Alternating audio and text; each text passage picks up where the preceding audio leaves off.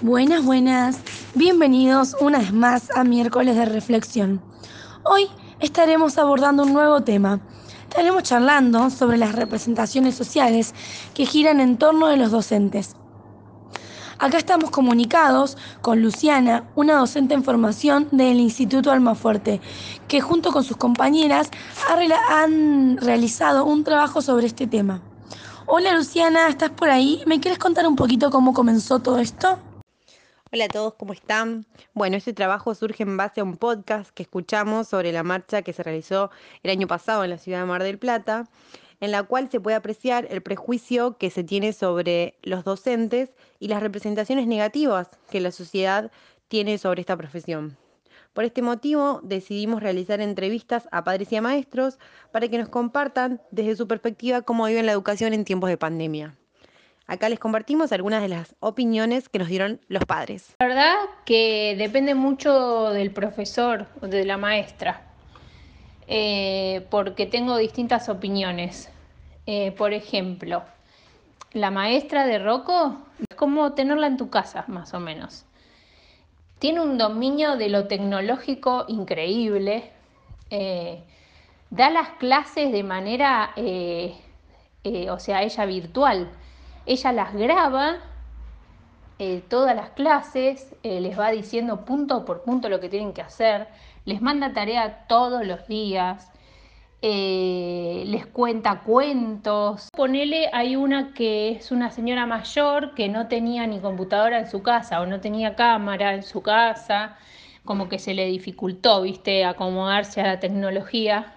En casa como mamá docente me superó porque no es lo mismo que ayudarlos a hacer una tarea con la que vienen de colegio, que en ciertas situaciones, porque ellos también están fastidiados por la cuarentena, obligarlos prácticamente a que se sienten a hacer tareas que no entienden y, y tener que explicárselos. Para mí el trabajo de las maestras es súper valorable y súper importante.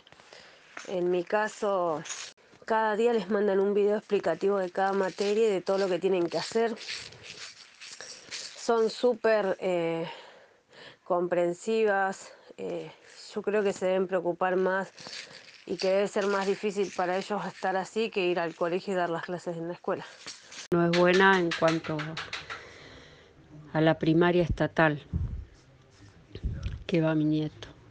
Eh, y como tengo amigos y amigos y, otros familiares y conocidos que van a privado. Entonces sé que es muy distinto, por eso es muy desigual todo esto, ¿no?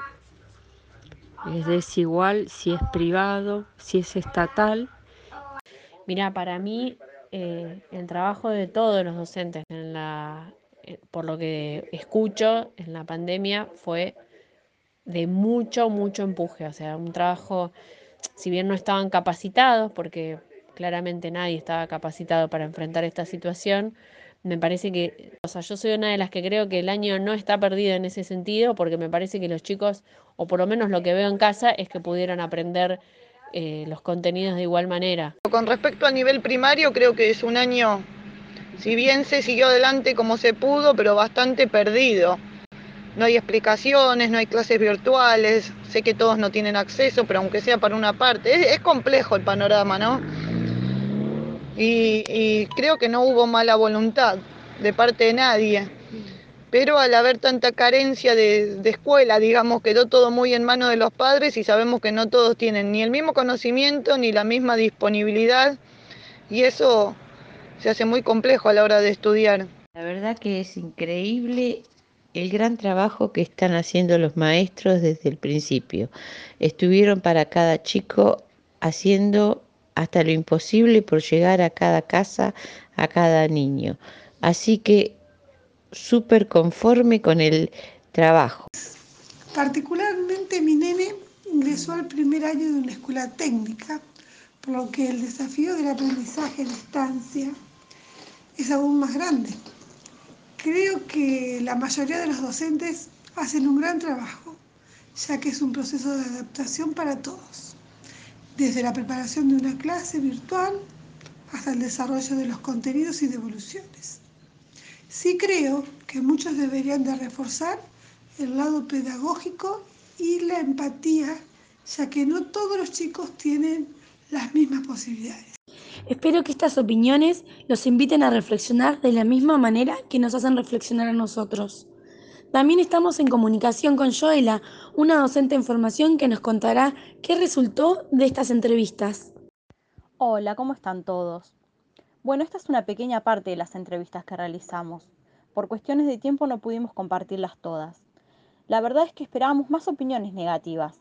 Por lo menos antes de la pandemia, las repercusiones sobre el trabajo que realizan los docentes, sobre las horas que trabajan, el sueldo que ganan o las marchas de las que participan, históricamente fueron tema de conversación en forma de críticas sobre su desempeño. Es por eso que también tomamos como iniciativa recopilar relatos en primera persona sobre el trabajo que están realizando durante la pandemia. Acá se los compartimos. Mira, esto es algo que nos atravesó a todos de un día para el otro, sin previo aviso, sin preparación, en algunos casos sin equipamiento. Eh, la experiencia ha sido buena, pero hemos tenido, como en todas partes, dificultades. Por ejemplo, yo justo se dio que tengo un plantel docente bueno, divino y además joven, porque se renovaron, se jubilaron todas las maestras, las de mi camada quedo yo, la secretaria y nadie más de las que éramos de antes, y ahora son todas jóvenes y por suerte tienen un acceso y un conocimiento de la tecnología diferente, que por ahí si me hubiera pasado a mí siendo maestra me hubiera costado más. Tenemos un grupo de difusión en el cual se les envía las actividades, más el grupo eh, del Facebook, más eh, el Facebook de la escuela, que también se publican las actividades, más Classroom. Eh, hay distintos dispositivos en donde los chicos se pueden acercar al material. Aquellos nenes que no tienen conectividad, se les acerca el módulo en formato papel también, en, en la entrega de mercadería. Les mando videos todos los días en donde explico la actividad que vamos a realizar y pactamos un horario de, obviamente el horario a veces eh, se flexibiliza porque sabemos que los papás empezaron a trabajar, entonces los chicos es el único celular que tienen en la casa. Eh, ellos me preguntan, me mandan las actividades, las corregimos juntos y hay un intercambio. Es entendible que un papá llegue a las 8 de la noche y un nene te manda un mensaje a las 10 de la noche. Por lo tanto, eh, yo estoy disponible por lo menos 12 horas al día por lo menos, y, sí, y, más también. Este, este contexto es terrible. Yo empecé eh, trabajando con el Classroom y habrán empezado 20, 25 y ahora serán como mucho 15. Lo mismo en las clases por Zoom. Pasa mucho que la directora manda documentos que hay que leerlos exhaustivamente, eh, manda planillas que hay que completar, eh, alguna, no sé, algún algún formulario, entonces siempre van surgiendo cosas que aunque uno no quiera, termina dedicándole eh, otro horario que no es el horario de trabajo. Que, el que sabe lo que realmente eh, el trabajo docente es el docente y su familia, que son los que a veces están esperando que terminemos de hacer cosas. A veces son las 9, 10 de la noche mientras uno está cocinando, está respondiendo mensajes pero es entendible porque ellos también eh, vienen de trabajar o vienen de, o tuvieron crédito o, lo que fuese, se, em, se conectaron a un wifi, eh, cosas así. Eh, siempre tenés a los mismos que, que responden a las tareas en tiempo y forma, que deben ser 10, 15 como mucho, y los otros que se le complica por una cosa o por la otra es muy difícil mantener este, la, continuidad pedagógica en lugares donde hay muchos chicos o donde la gente está más preocupada si come antes que hacer la tarea. Mucha gente no tiene trabajo. Fuertes declaraciones, ¿no? Acá también estamos en línea con Antonella y Rocío, que nos contarán la conclusión a la que llegaron sobre las entrevistas que fueron realizando. Hola, ¿cómo están todos? Bueno, como pudieron escuchar en los relatos de los docentes, la pandemia potenció el trabajo que realizan los maestros. La mayoría tuvo que aprender eh, a trabajar con la tecnología. En algunos casos, como ellos mismos lo cuentan y también los padres, se pone en discusión más que nada el trabajo que realizan eh, los docentes más grandes, que se encuentran en desventaja ante los más jóvenes o llamados nativos digitales, a los cuales eh, se les hace más fácil la tarea de educar en la virtualidad. Así es, Santo. Pero como también pudieron escuchar sobre estos relatos en primera persona, los docentes están dedicando muchísimo tiempo y poniendo todo su empeño para sacar adelante la difícil tarea de enseñar. Y pensemos que algo positivo que provocó la pandemia es el fortalecimiento del lazo entre las escuelas y las familias. Esto nos dio vuelta a la perspectiva que teníamos antes de realizar el trabajo, en el cual esperábamos rescatar una mayor cantidad de opiniones negativas. Pero bueno, como pudieron ver, no fue así. Al contrario, hubo una mayor cantidad de opiniones positivas sobre el gran trabajo que están realizando la mayoría de ellos. Increíble el trabajo que realizaron, chicas. Bueno, ya vamos llegando al fin de este miércoles de reflexión, pero no quiero despedirme del programa sin antes agradecerle a todas las docentes en formación que hicieron este trabajo tan interesante y que nos invitó a pensar y a repensar la educación en épocas de pandemia.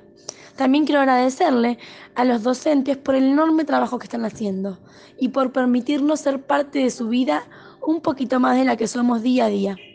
Saludos para todos y nos volvemos a encontrar todos los miércoles en el mismo lugar y en la misma hora. Chao, chao.